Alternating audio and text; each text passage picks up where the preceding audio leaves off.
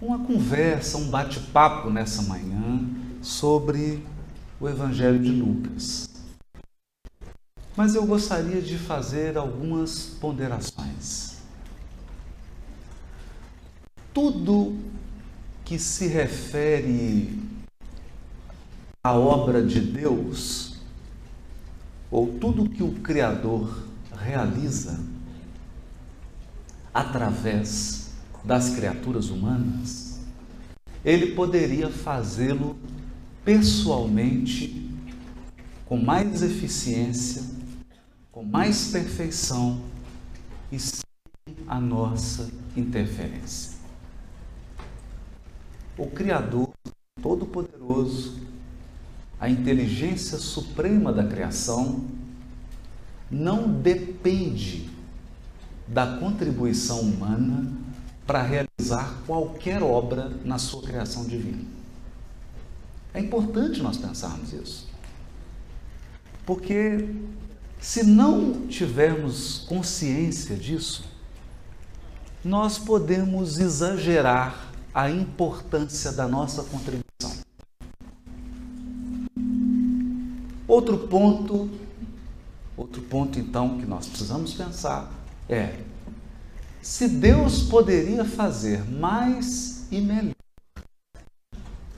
pessoalmente, por que, por que Deus age através dos seus filhos? Essa pergunta é vital para que a gente possa entender quem é Lucas, qual o papel de Lucas e o impacto que ele teve na vida de alguém muito importante na divulgação do Evangelho. Deus nos convoca para cooperar na sua obra, porque Ele quer ver os seus filhos unidos. O trabalho que Ele nos entrega é o meio mais poderoso e mais eficaz de unir os seus filhos. Porque quando no, corações se conjugam para o trabalho no bem, eles constroem uma história, uma história de afeto, uma história de amizade, uma história de amor. E a obra que eles realizam reflete esse afeto. A obra que eles fazem reflete a qualidade, as características da interação e da conjugação dos trabalhadores. Portanto, falar do Evangelho de Lucas é falar de uma profunda amizade, de um afeto enorme que uniu duas criaturas nos primeiros tempos do cristianismo na Terra.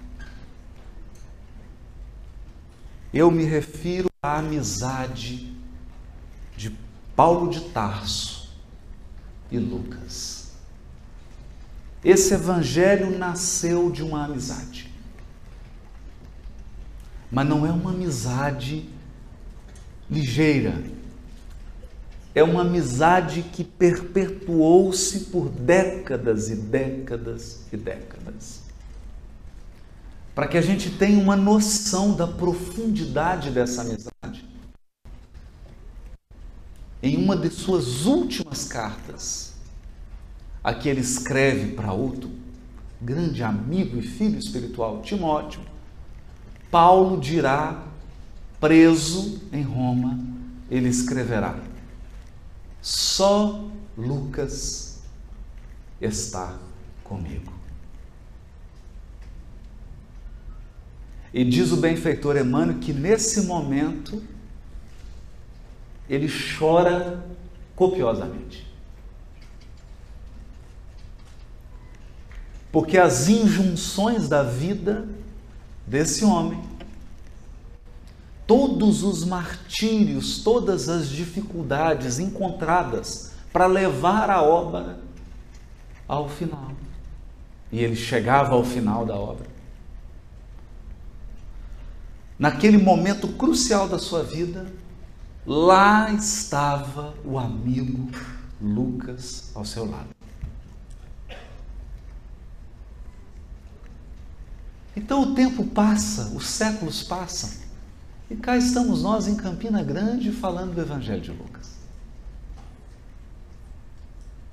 E a gente pode começar a falar do Evangelho e perder o coração disso aqui. Perder a essência.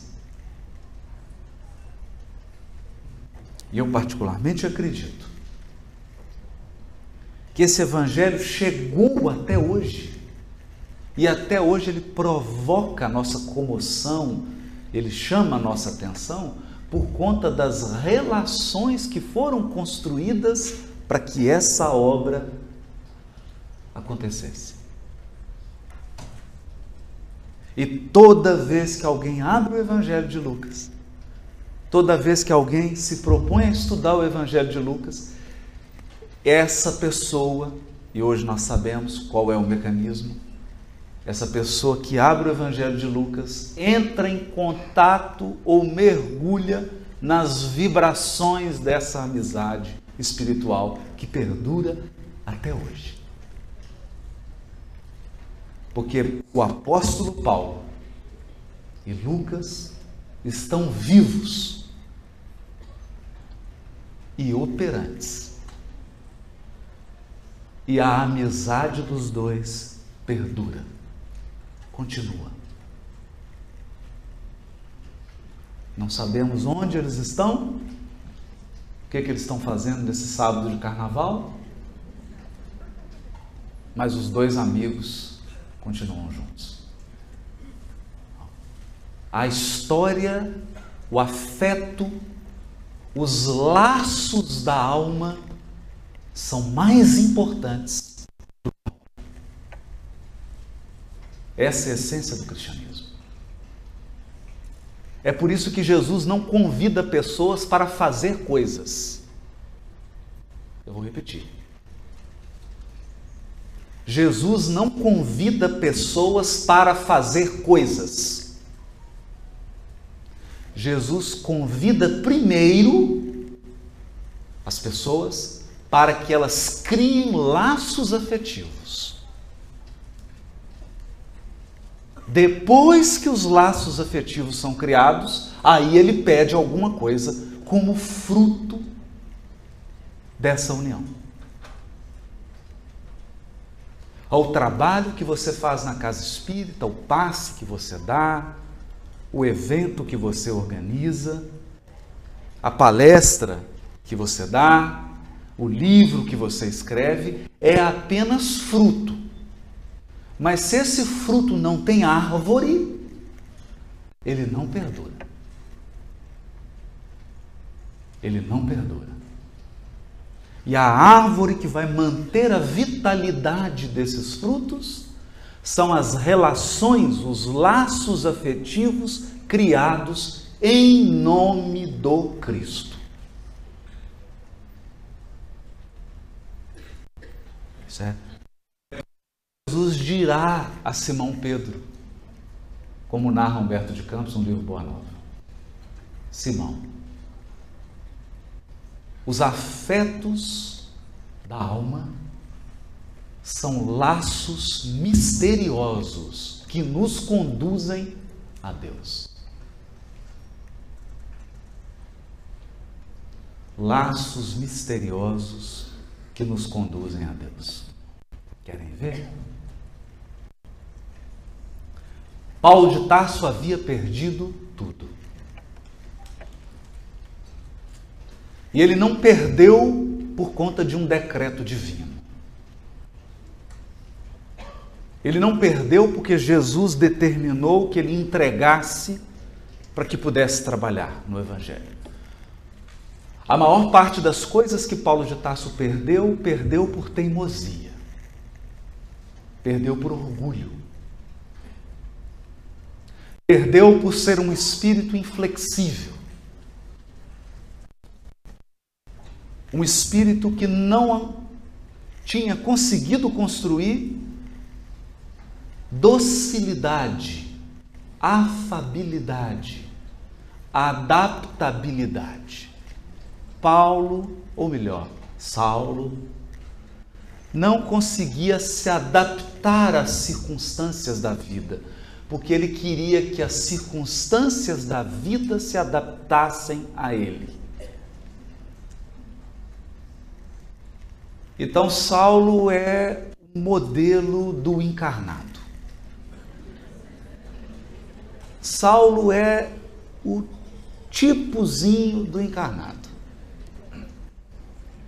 E o encarnado é uma criança de 5 anos de idade que vai para a praia e fica dando ordem para o mar. Para de fazer onda. Vai para a esquerda, vai para a direita. E o mar desobedece com elegância e energia.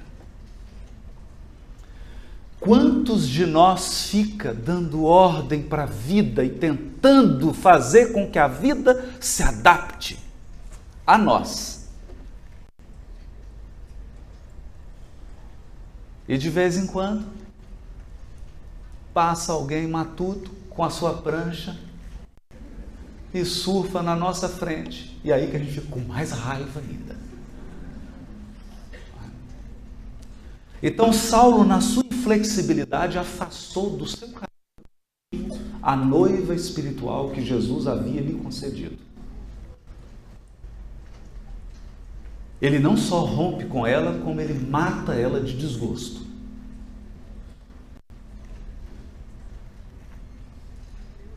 Saulo afastou do seu caminho um cunhado maravilhoso. O meu é gente boa, mas esse do Paulo. Estevão. Já pensou? Estevão. Você chega assim e fala: ah, vai ter almoço domingo lá em casa. Quem vai? Ah, meu cunhado, Estevão. Minha noiva, Abigail. É? E quem que vai fazer o café? Ananias. então ele estava cercado de figuras. Mas ele deu um jeito de fazer com que o cunhado terminou com a noiva. E como ele tinha um mestre que era quase um pai que o havia formado, o que, que ele faz? Bom, o que os encarnados fazem brigou com Gamaliel.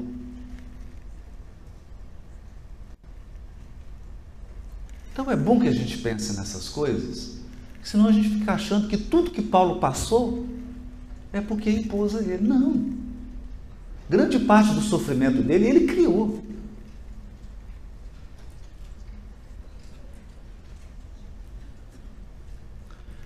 Então estava Paulo Havia passado três anos em Palmira, no deserto. Lá conheceu um casal fantástico, Aquila e Prisca. Depois ele descobriu que ele tinha destruído a vida também desse casal, né? mas isso é um detalhe, vamos passar. Volta para Jerusalém, Simão Pedro o aconselha a regressar para a sua cidade natal ele fica mais três anos em Tarso, trabalhando como tecelão e sendo visto como um conterrâneo que enlouqueceu. Um doido. Era um doutor da lei, jovem, bonito. Fazia academia com personal trainer. E agora lá estava, magro, trabalhando como tecelão, andando pelas ruas, vendendo tapete, ele de uma família rica de comerciante em Tarso.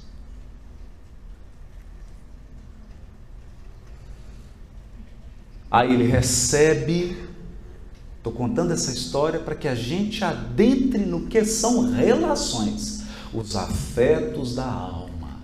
São laços misteriosos que nos conduzem a Deus.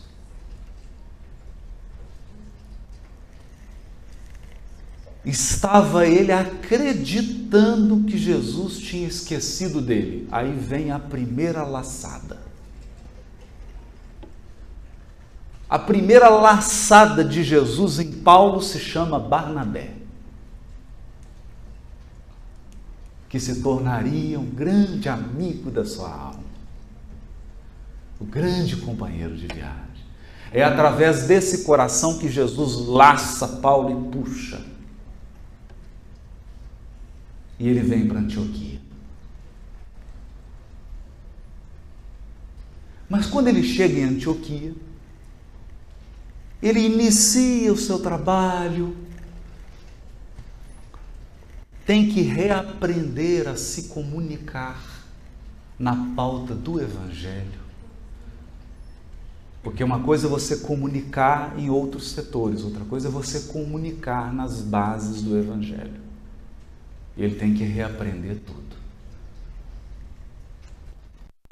A escola será arrumar as cadeiras da igreja e ir conversando com as pessoas simples que chegavam antes da hora. E conversando com as pessoas e arrumando as cadeiras, talvez você, ou talvez eu, talvez nós encarnados, que temos o hábito de olhar só para fora, porque nós temos o hábito de olhar só para aquilo que pode ser tocado. Talvez você pense assim: nossa, mas Paulo de Tarso arrumando cadeira?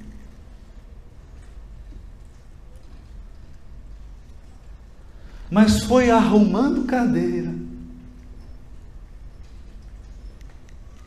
que ele passou a conhecer a angústia das pessoas que procuravam Jesus.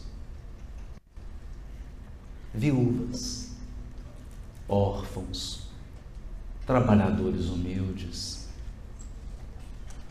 E ele estava ali no seu mundo. Que era um mundo da sua cultura. Os membros daquela igreja eram pessoas da sua etnia. É mais ou menos assim. Você está aqui na sua casa espírita, em Campina Grande, só tem campinense. Todo mundo é da Paraíba. A maioria você conhece. Então você está ali no seu mundo. Todo mundo fala como você come cuscuz como você, aprecia tapioca como você. E você está ali, entre o cuscuz e a tapioca. E para você o mundo é cuscuz e tapioca. E ovos mexidos. Porque você está confortável. Confortável nas suas raízes culturais. As pessoas falam como você, elas pensam como você, elas se vestem como você, elas se alimentam como você. Elas são iguais a você. Eu faço uma pausa aqui.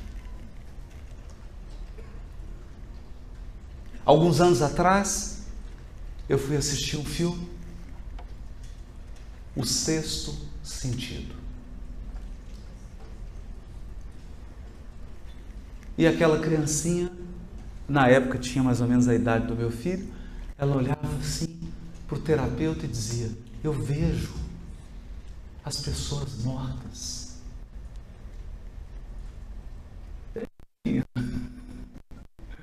Eu vejo as pessoas e aí, no final do filme, vou dar um spoiler aqui para quem não viu. Mas também, gente, pelo amor de Deus, já está. Se você não viu. Né? No final do filme, você está lá acompanhando, o terapeuta atende. A... Ah, você vê os mortos? Vejo, vejo os mortos. Ah, deve ser algum distúrbio, deve ser alguma coisa. No final do filme, o terapeuta descobre, ele estava morto. Então eu saí impactado com aquilo. E eu pensei assim: por que, que nós espíritas nunca conseguimos fazer um filme tão inteligente, tão bonito quanto esse?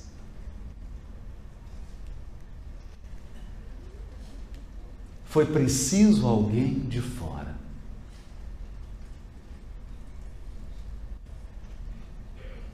Foi preciso um cineasta e um roteirista de fora para captar aspectos sutis. Foi preciso alguém de fora para ter uma sensibilidade que nós estamos dentro não tínhamos.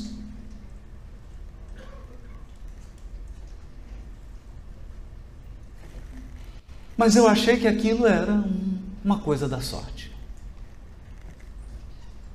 Passou um tempo, eu fui ao cinema de novo. E o filme era uma casa assombrada. Os habitantes da casa escutavam os barulhos, escutavam passos, pessoas se movimentando. Tem morto nessa casa. Tem fantasma. E o filme inteiro você vai ficando aquela angústia, tem fantasma, tem fantasma, gente tem fantasma. De repente o roteiro prossegue, começa a filmar os fantasmas. Já no final do filme, eu vou dar um spoiler de novo, mas pelo amor de Deus também se você não viu. Esse já tem muitos anos. No final do filme você descobre que os mortos era a família principal. Os que tinham chegado eram os encarnados. Quem estava assombrando os mortos da casa eram os encarnados. Você já pensou nisso? E na sua casa você pode ser uma assombração?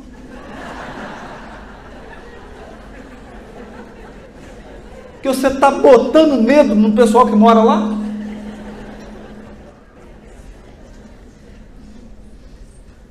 Eu parei, falei, meu Deus, que sensibilidade!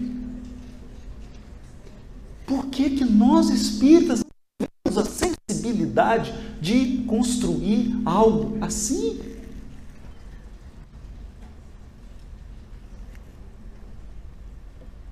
É porque o de fora, o que está fora, ele vê coisas nossas Sabe por quê? A gente não vê? Porque essas coisas estão na sua mão por muito tempo. Quando as coisas estão perto de você por muito tempo, às vezes você para de enxergar. Então, ao seu lado está uma pessoa que você ama muito. Mas como ela já está há muito tempo, você não vê mais a pessoa. Até que ela vai.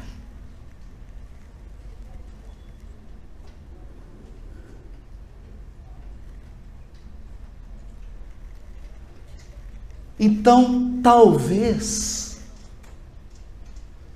a gente não veja mais o livro dos Espíritos. Porque ele está há muito tempo nas nossas mãos.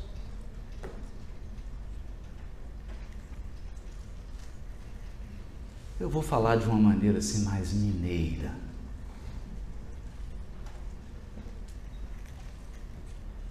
A pior coisa que tem é dar milho para galinha gorda.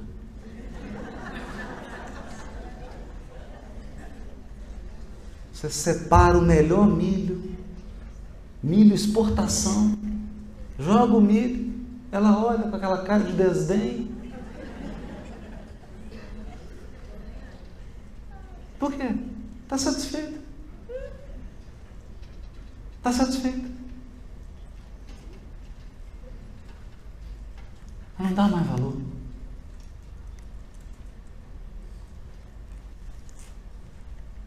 Então aquelas pessoas tinham 1500 anos de tradição da primeira revelação. Aquele povo havia recebido centenas de missionários que deram as suas vidas para que o monoteísmo se implantasse na terra. Eles eram galinhas gordas.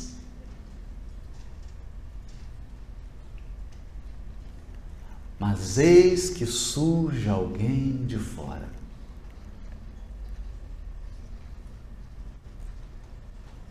Chega um médico, e não é um médico, assim, que trabalha num local, não. Era um médico de navio. Trabalhava dentro de uma embarcação e essa embarcação percorria o Mediterrâneo todo. Esse médico conhecia o mundo todo, lembrando que naquela época o mundo todo era o Mediterrâneo. Né? O mundo todo era o Mediterrâneo.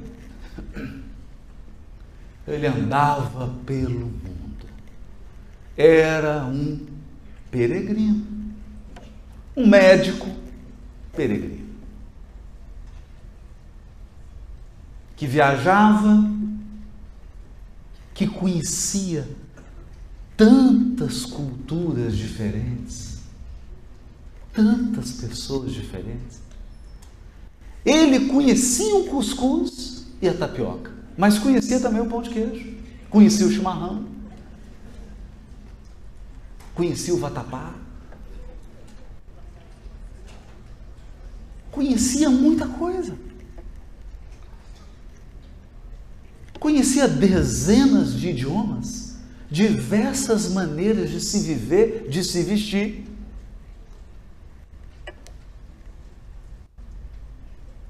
E esse médico por obra do destino. Destino, destino, como diz o Hermínio Miranda. Destino é quando Deus faz e não assina. É. Ele faz, mas não assina. Esse médico entra onde? Onde que ele entra? Na igreja de Antioquia da Síria. Quem está lá arrumando cadeira? Paulo. E é ali, na hora que ele entra, você está vendo a cena? Ele entra. Paulo olha para ele, ele olha para Paulo. Nasce o Evangelho de Lucas.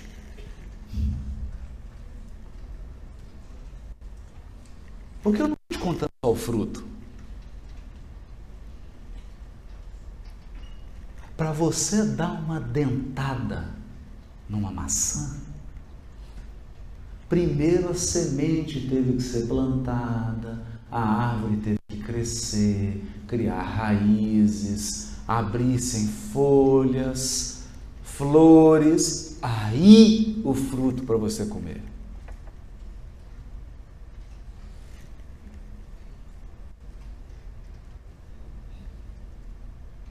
E o Lucas chega. Fala, gente, mas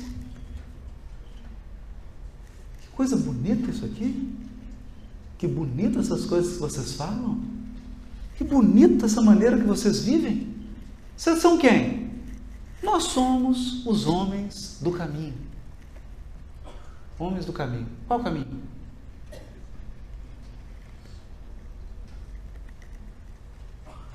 Você imagina? Até o Paulo regalou o olho e falou: não tinha pensado nisso. Qual o caminho? O caminho tem tudo quanto é tipo de caminho. Os homens do caminho da mentira. Os homens do caminho. Qual caminho?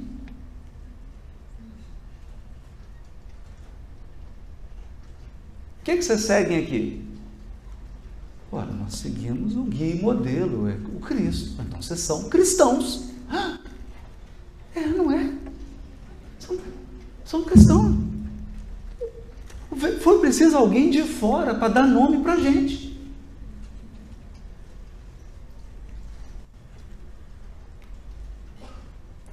Percebe? Foi preciso alguém de fora para dar nome para a gente. Vocês são cristãos, vocês não seguem o Cristo? É o Cristo cristão.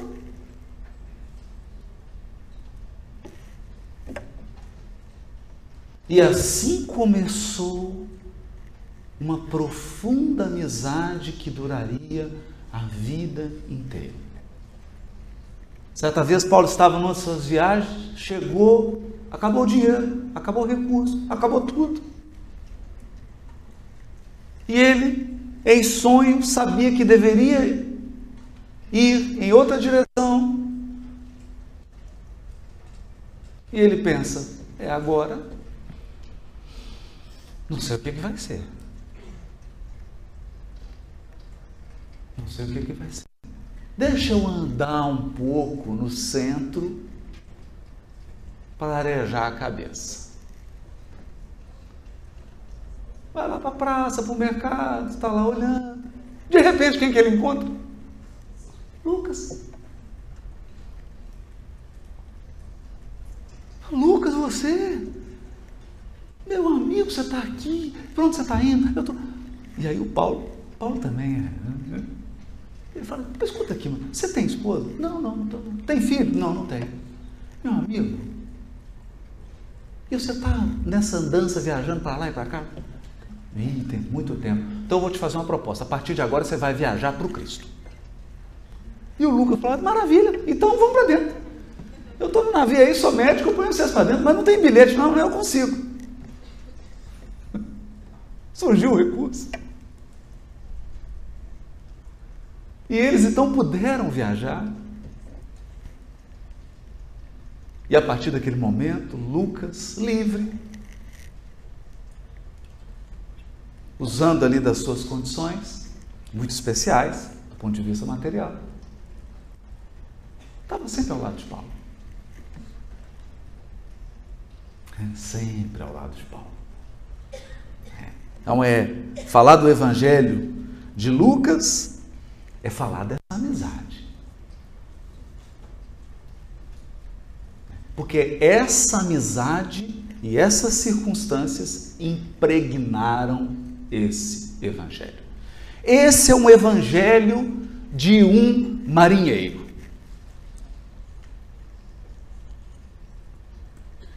Esse é um evangelho do viajante.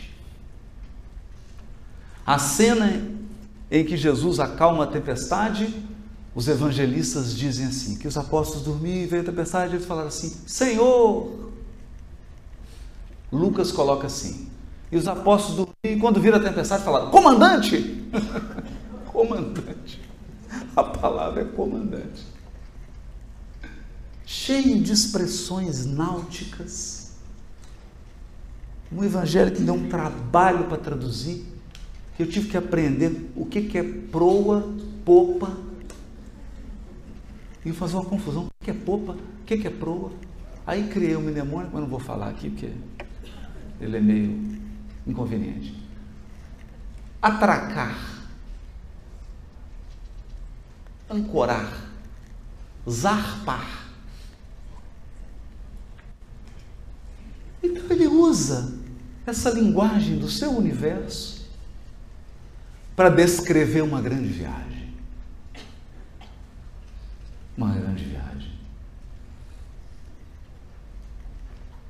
Então, a primeira coisa que eu retiro desse evangelho, e uma primeira coisa que eu gosto de pensar é: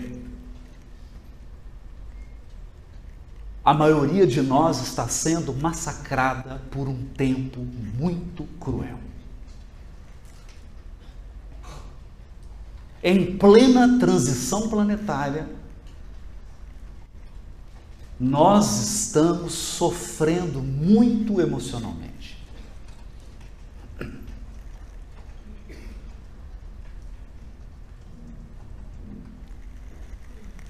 E talvez grande parte desse sofrimento se deva a uma perspectiva equivocada do que seja a vida.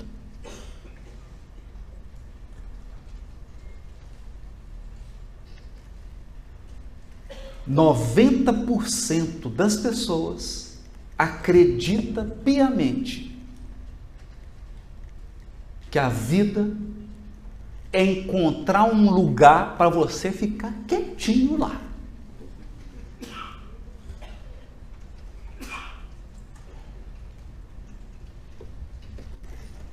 Quietinho.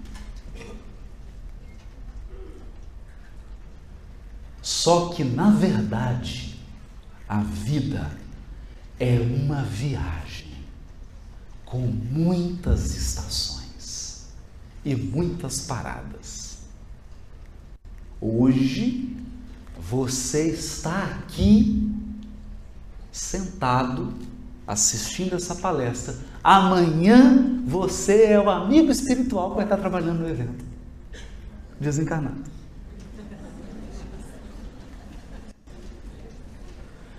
Porque o berço é uma embarcação e o caixão também.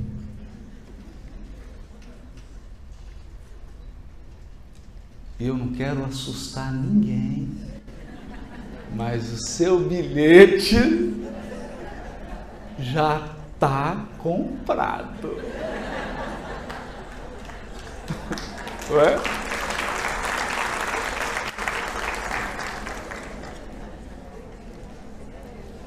Então, de fato, esse é um evangelho em que Jesus é um comandante. Ou se você preferir, se você preferir que eu use uma terminologia espírita, esse é um evangelho em que Jesus é o guia. A gente fala, Jesus é o guia. Né? Pessoal, Jesus é o guia. O guia. Você já viu guia que te deixa parado?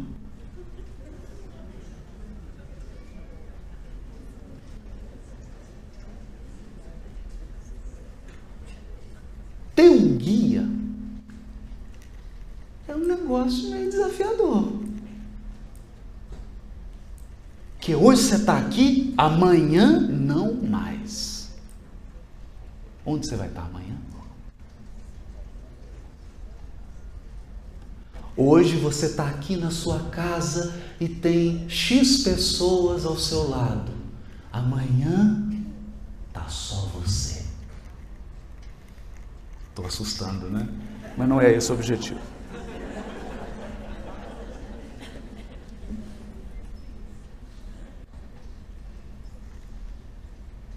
O que eu estou dizendo é que encarnado não tem endereço fixo.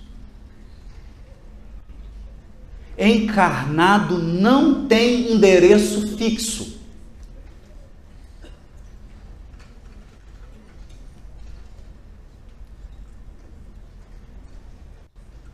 Então, se alguém te perguntar qual que é seu CEP, diga: o atual é.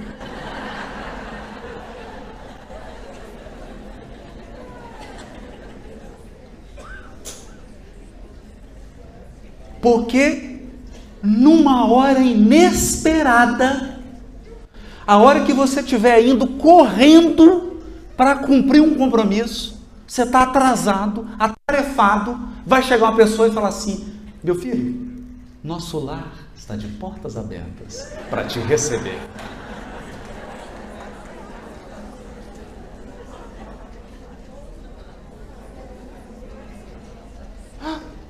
Mas é o que eu... não dá para esperar um pouquinho? Não, é agora. Agora.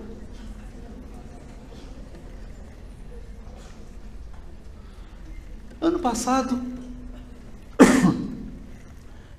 estava com uma programação toda marcada para um roteiro no Rio Grande do Sul. E aí aconteceu um probleminha assim, começou um, um caroçozinho. Um dia, primeiro dia eu olhei, tá, tá, deve ser uma coisa. Segundo dia ele aumentou, eu falei, esse negócio está meio esquisito. Terceiro dia ele aumentou demais. Eu já acho melhor ir no médico. Né? Tá tranquilo, peguei o carro, dirigindo. Cheguei no médico, por favor, deixa eu examinar. Aí que ele examinou. O médico olhou, sentou. E aí, doutor? Isso era uma quinta. Eu estou viajando agora para o roteiro, né? Sábado. Ele falou assim: Não, eu estou te internando agora. Falei: Me internando? É. é. Você tem um risco de uma infecção generalizada. Nós precisamos extrair essa coisinha aí agora. Agora? Agora? Agora. Estou ligando para a equipe do hospital agora. Você está saindo daqui internado. Eu falei, gente, acho que chegou a minha hora. Aí liguei, mandei, oi filha, filhinha, beijo, tudo bem? Filha, se eu não te ver, eu te amo. Falei, o que foi, pai? Eu vou vir aqui no médico, ele falou que eu estou internado, estou indo agora para uma cirurgia. Então, se eu for, eu estou assim um pouco tenso, mas eu já fui ligando, despedi, liguei para a Gê, para o Luiz, para o beijo.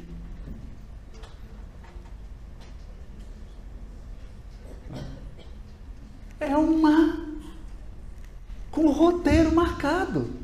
Sete cidades palestra. E aí? Mas fiquei. Se fosse um homem de bem, teria morrido. Então, fiquei porque o Evangelho de Lucas é isso. O Evangelho de Lucas é isso. Tanto é isso que nós temos uma estrutura que vai do capítulo 9 até o capítulo 28. O Evangelho de Lucas tem três blocos: um bloco enorme, um bloquinho que é o final e um bloco um pouquinho maior que é o início. Esse bloco enorme é o que? É uma viagem a Jerusalém. Então, se eu pudesse resumir, resumo o Evangelho de Lucas em uma palavra: viagem uma viagem. É uma peregrinação.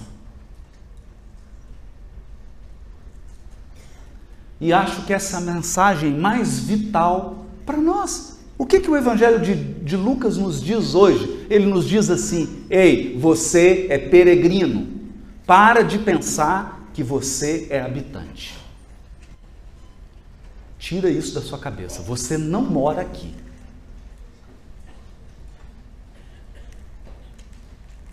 Você não mora aqui.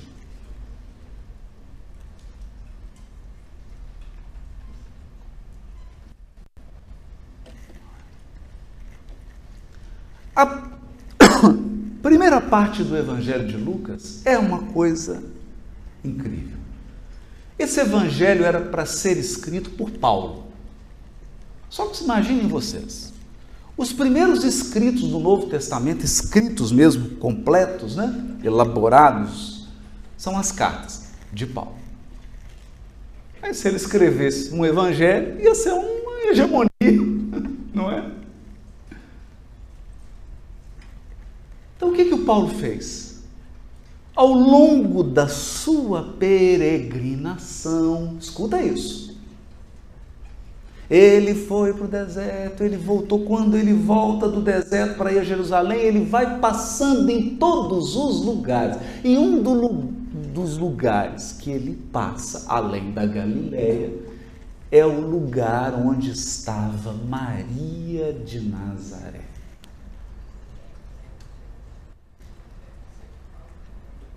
Gente, é um perigo quando um estranho encontra sua mãe. Porque a mãe conta coisas sobre a gente. Eu chego lá e falo: Mãe, só não pode falar isso, não, mãe. Só está me entregando. Então, Paulo chegou lá para Maria e ela entregou tudo. Ah, era um menino, foi assim, contou. Contou a história toda. Ninguém, ninguém havia feito isso. Então ele anotou toda aquela. Percebe como é que esse evangelho é curioso? Esse evangelho é muito curioso. E aí ela contou do José, como é que conheceu José, e da viagem que fez, e do recenseamento, e da manjedoura, e que tiveram que sair, e foram para Nazaré, e a infância, e o templo, e o que, que aconteceu, e as coisas de mãe. A primeira parte do Evangelho de Lucas é histórias de mamãe. Histórias de mamãe. Só que atenta, atenta para uma coisa aqui. Eu queria que seu coração prestasse atenção nisso. Quem está contando a história, é a mãe de Jesus, ela não estava na terra dela. Ela não estava mais junto dos seus familiares. Ela estava numa cidade estranha, longe dos seus, longe dos seus parentes, longe da sua família. Seu filho havia sido assassinado. ela estava numa comunidade que não comia tapioca nem cuscuz. Ela estava num lugar em que as pessoas vestiam diferente dela, comiam coisas que ela não comia, falavam de uma maneira que ela não entendia. Ela estava em viagem. Mas aquele que ouviu as histórias também estava num lugar que não era dele. Aquele que ouviu as histórias, que é Paulo, não estava mais com a sua noiva, com seu amor. Estava sozinho. Havia perdido a mãe, que morreu de desgosto dele. O pai havia deserdado e se tornado inimigo dele, porque ele abandonou a religião judaica. Ele não morava mais em Jerusalém, ele não tinha mais emprego. Ele também estava de viagem.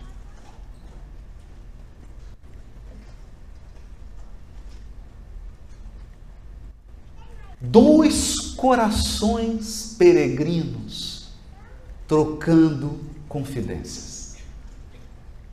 Eu gostaria que quando você abrisse o Evangelho de Lucas e começasse a ler os primeiros capítulos, você pensasse assim: são dois corações peregrinos. Ele anotou tudo isso.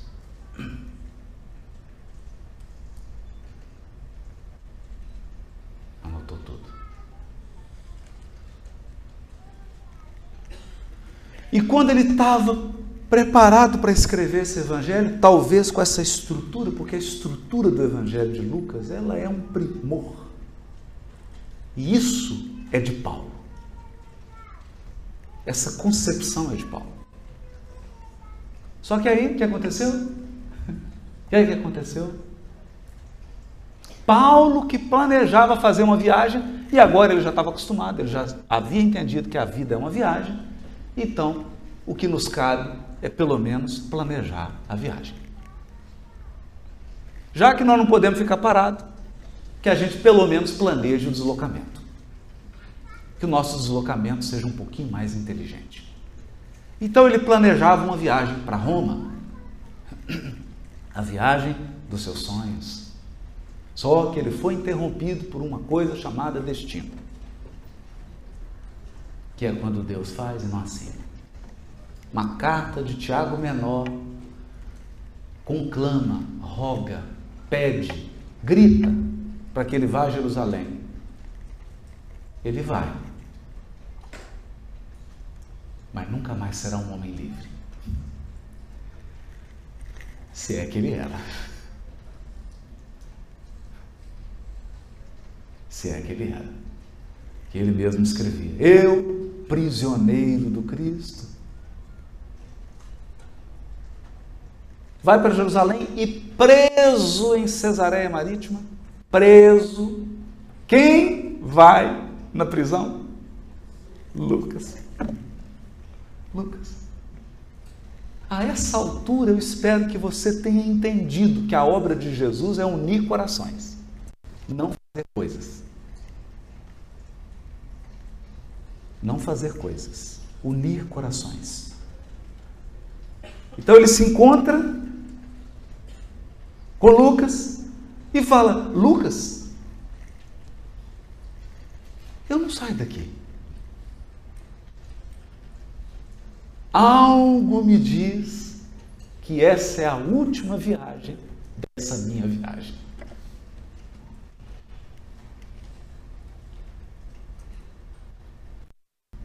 São aquelas intuições que a gente acha que, assim, ah, o benfeitor, ele me intuiu, não é? Então você imagina seu espírito protetor chega aqui e fala assim: meu filho, minha filha, deixa eu te dizer alguma coisa, eu vou te intuir. Aí você fala: diga, diga, diga.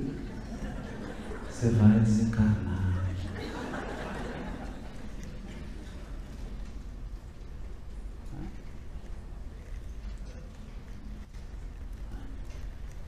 Então ele sentia. Ele fala: Eu vou para Roma, vou ficar lá um tempo, mas dessa eu não saio. E ele sentiu isso porque ele ficou dois anos aguardando para o juiz olhar para o processo dele. Esse judiciário também, hein? Meu Deus. Aí chegou o outro, ficou mais um tempo. Ele percebeu. Então o que, que ele fez? Lucas, toma. Escreve você. Escreve você. Porque tem que colher mais alguns informes, Lucas. Tem algumas coisas aqui. Lucas, não perguntei. Volta lá, Lucas. Tem umas coisas aqui que precisa pesquisar mais. Vai.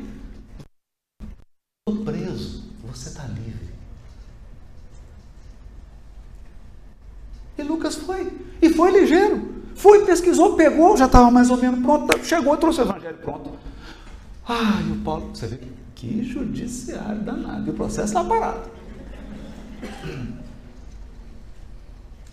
Trouxe o evangelho e ele falou: ah, Lucas. Agora escreve uma história, Lucas, dos apóstolos. Escreve uma história aqui das lutas. Do que está acontecendo. Senão depois o povo lá em Campina Grande não vai saber nada. Vão ficar fazendo congresso de MIEP lá, não vai saber nem quem que é apóstolo. E aí o Lucas saiu e naquele. Quando ele apela para César e vai para Roma, numa viagem de navio, quem está no navio? Lucas. Vai estar, vai estar com ele sempre. Vai estar com ele até os últimos momentos. E tem uma expressão que eu gosto no Evangelho de Lucas, uma expressão forte. Lucas se refere à crucificação de Jesus quando Jesus anuncia que será crucificado e será morto, assassinado. antes de subir para o Tabor, Lucas diz assim: E ele pressentia, ele, Jesus, que havia chegado o momento do seu êxodo. Êxodo. E eu confesso, é a descrição mais bonita que eu já li sobre a desencarnação. Um êxodo. Um êxodo.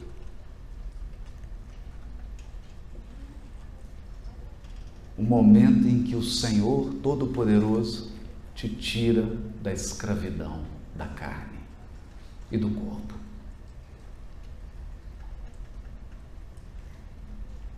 Então esse evangelho é assim.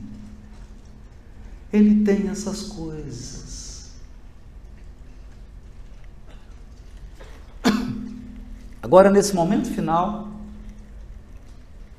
eu queria comentar um pouquinho sobre a estrutura dessa viagem.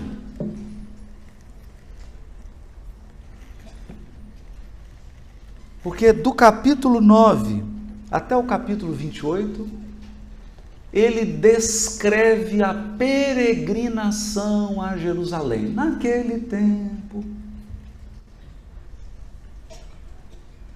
as famílias judaicas, por ocasião das três principais festas do povo hebreu, se deslocavam das suas cidades para Jerusalém. E Jerusalém, que contava com habitante, com a população de aproximadamente 100 mil, 150 mil, ficava com 1 milhão e 500 ou mais pessoas. E era aquela coisa parecendo brasileiro. Um dormia na cozinha, o outro no terreiro, o outro na laje as famílias recebiam aquele tanto de gente porque as pessoas peregrinavam na Páscoa, em Pentecostes e na festa que hoje a igreja chama de festa de ramos. Festa das tendas. Essas três festas. Por que essa determinação bíblica? Talvez você olhe assim de maneira insensível e diga: Mas essa Bíblia tem uns trem esquisitos, né? Não, trem é bem mineiro. Mas essa Bíblia tem umas coisas esquisitas. Fica mandando os outros ficar fazendo peregrinação. Mas não será isso uma profunda lição didática? Será que essa determinação para que três vezes por ano você saia da sua cidade, da sua caminha, do seu conforto. E olhem, a festa das tendas, você sai da sua cama, do seu conforto, viaja, vai para casa de alguém e tem que armar uma barraca no quintal. Então imagina, marido, mulher, três filhos, uma barraca.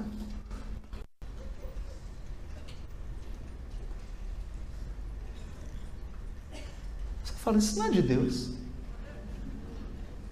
Isso não é de Deus. Não é de Deus. Porque quando você fazia essa viagem, aí a mulher pensava assim: será que eu levo a maquiagem toda? Vai dar duas malas. Vai ficar carregando esse negócio. Depois, onde que eu vou pôr essas malas na barraca? Eu acho melhor levar só um batonzinho e um, um pozinho, né? Um tira assim as ruguinhas, um tira a olheira, um batonzinho, tá bom. Então todo mundo levava o mínimo, chegava lá na barraca e esquecia que tinha as coisas.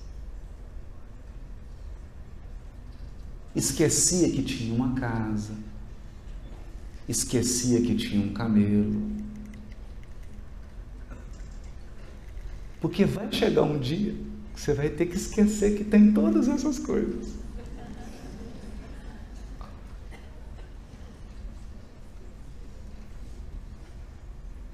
Vai chegar um dia que você vai falar assim, mas nem um batonzinho? Só para tirar essa, essa palidez do rosto. Nem um batonzinho. Então, esse núcleo, que é uma viagem a Jerusalém, dá um tom profundo ao Evangelho de Lucas. E ele divide em degraus. É uma obra de um artesão. Aliás, quem é Paulo? Um artesão, um tecelão.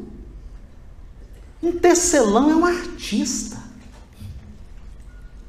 Ele pega fios e junta e junta e vai fazendo figuras e cores, não é? Aí sai um tapete, sai uma coxa. Ele é um artesão. Então isso aqui ele juntou fio, isso aqui é uma obra de arte. Tem dez degraus? Dez. Por que dez? Por que dez? Porque dez nos lembra que o povo hebreu era dividido em doze tribos. Mineiros, paraibanos, paulistas, caúchos.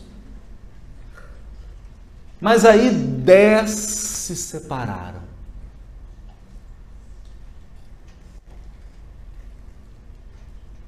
Dez entraram em conflito.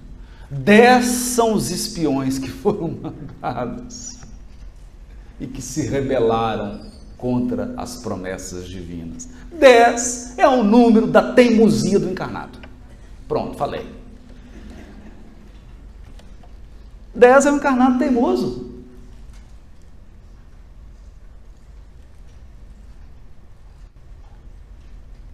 Dez é aquele encarnado que Deus fala assim, vai melhorar. Ele fala, não vai.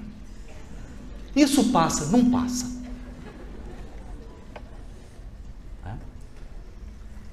Então a subida aqui tem o número 10. Para mostrar a má vontade com que a gente leva a nossa encarnação.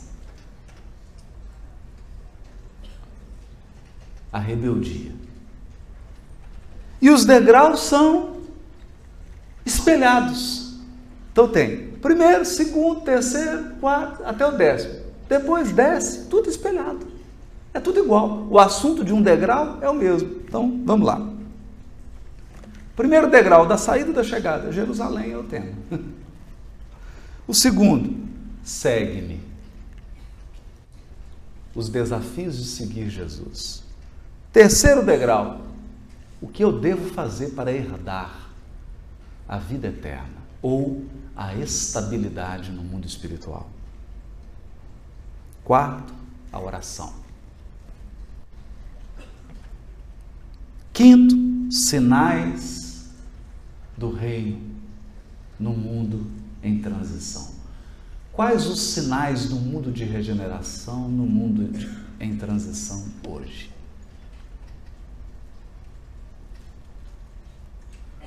Sexto, dinheiro. Tem gente que não sai desse degrau aqui, fica. O sétimo, o reino. O oitavo, o chamado, a convocação que cada um de nós recebe. Nove, a natureza do reino. O que é mesmo esse reino de Deus? E o dez chega em Jerusalém de novo. E é no degrau 3, herdar a vida eterna, que nós vamos encontrar a parábola do bom samaritano. Então os temas estão assim espelhados. É quase uma aula. Isso aqui é um esquema. Com esse esquema você faz o Enem. Que o próximo redação do Enem vai ser o Evangelho de Lucas pegar esse esquema aqui, você fecha a prova. E aí você compreende. Você compreende como que os temas são tratados, porque eles estão separados por assunto, mas você compreende também o que é subir esses degraus da ascensão espiritual. o que é peregrinar na terra. O que é? O que é? Então, eu termino comparando o Evangelho de Lucas à vida humana. O Evangelho de Lucas começa com as narrativas da mãe. E a nossa vida começa como? Começa você esquecendo quem você foi. Que antes de encarnar, você tem que esquecer que você foi Maria, que foi Pedro, que foi João, que foi Isabel. Você tem que esquecer. Porque agora você não será mais essa pessoa. Aí você fica pequenininho. Colocam você numa banheira de hidromassagem com água quentinha. Ali você vai crescendo tem um cordão umbilical. Você não precisa respirar, não precisa mastigar. A comida já vem prontinha, na hora certa, permanentemente.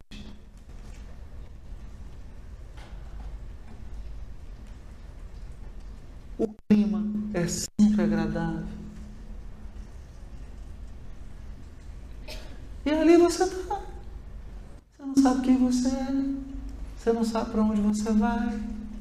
Mas também você não tem IPTU, condomínio.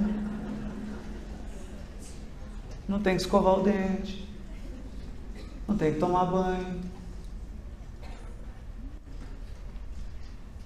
Começa a vida começa na intimidade de uma mãe arrancam a gente daquele lugarzinho quentinho. Estou falando isso que a minha pediatra está aqui. Santana. Te arranca, corta seu cordão umbilical. Você tem que respirar sozinho agora. Você tem que comer sozinho. Você tem que comer.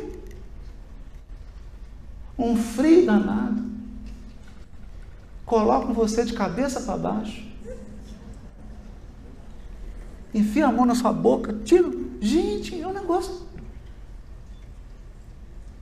É quase uma pegadinha. Ou que você toma um susto e a encarnação começa com um choro.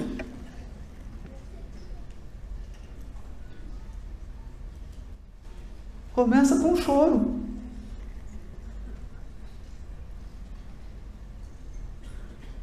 A primeira parte do Evangelho acabou e agora começa a sua peregrinação para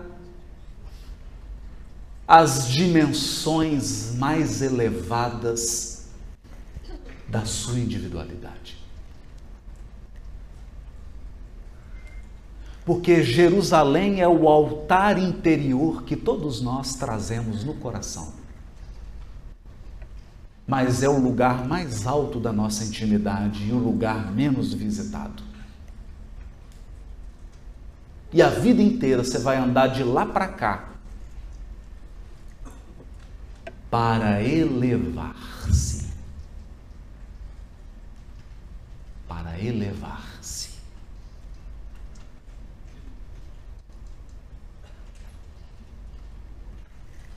E como termina o Evangelho? Termina menos espelhado como começou.